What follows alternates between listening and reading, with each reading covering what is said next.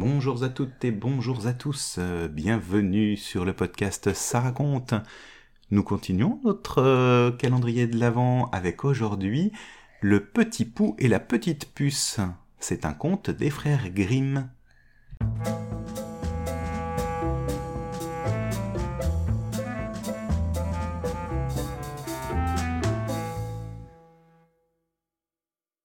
Le petit pou et la petite puce vivent ensemble et tiennent ensemble leur petite maison et brassent leur bière dans une coquille d'œuf. Un jour, le petit pou tombe dans la bière et s'ébouillante. La petite puce se met à pleurer à chaudes larmes. La petite porte de la salle s'étonne. Pourquoi pleures-tu ainsi, petite puce Parce que le pou s'est ébouillanté. La petite porte se met à grincer et le petit balai dans le coin demande. Pourquoi grinces-tu ainsi, petite porte? Mais comment pourrais-je ne pas grincer?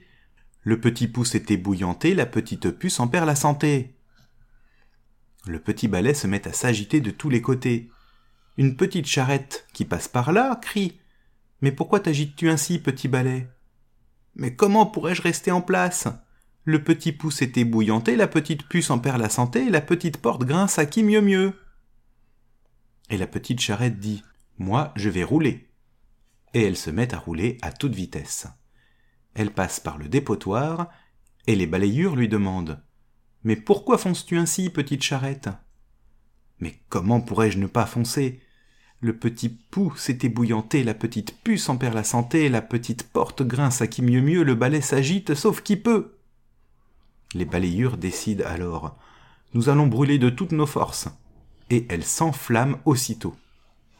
Le petit arbre à côté du dépotoir demande Allons, balayure, pourquoi brûlez-vous ainsi? Mais comment pourrions-nous ne pas brûler? Le petit pouce est ébouillanté, la petite puce en perd la santé, la petite porte grince à qui mieux mieux, le balai s'agite sauf qui peut, la charrette fonce fendant les airs. Et le petit arbre dit Alors moi je vais trembler. Et il se met à trembler, à en perdre toutes ses feuilles.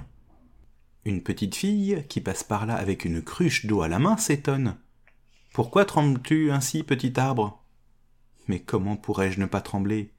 Le petit pouce est ébouillanté, la petite puce en perd la santé, la petite porte grince à qui mieux mieux, le balai s'agite sauf qui peut, la charrette fonce fendant les airs, les balayures brûlent en un feu d'enfer.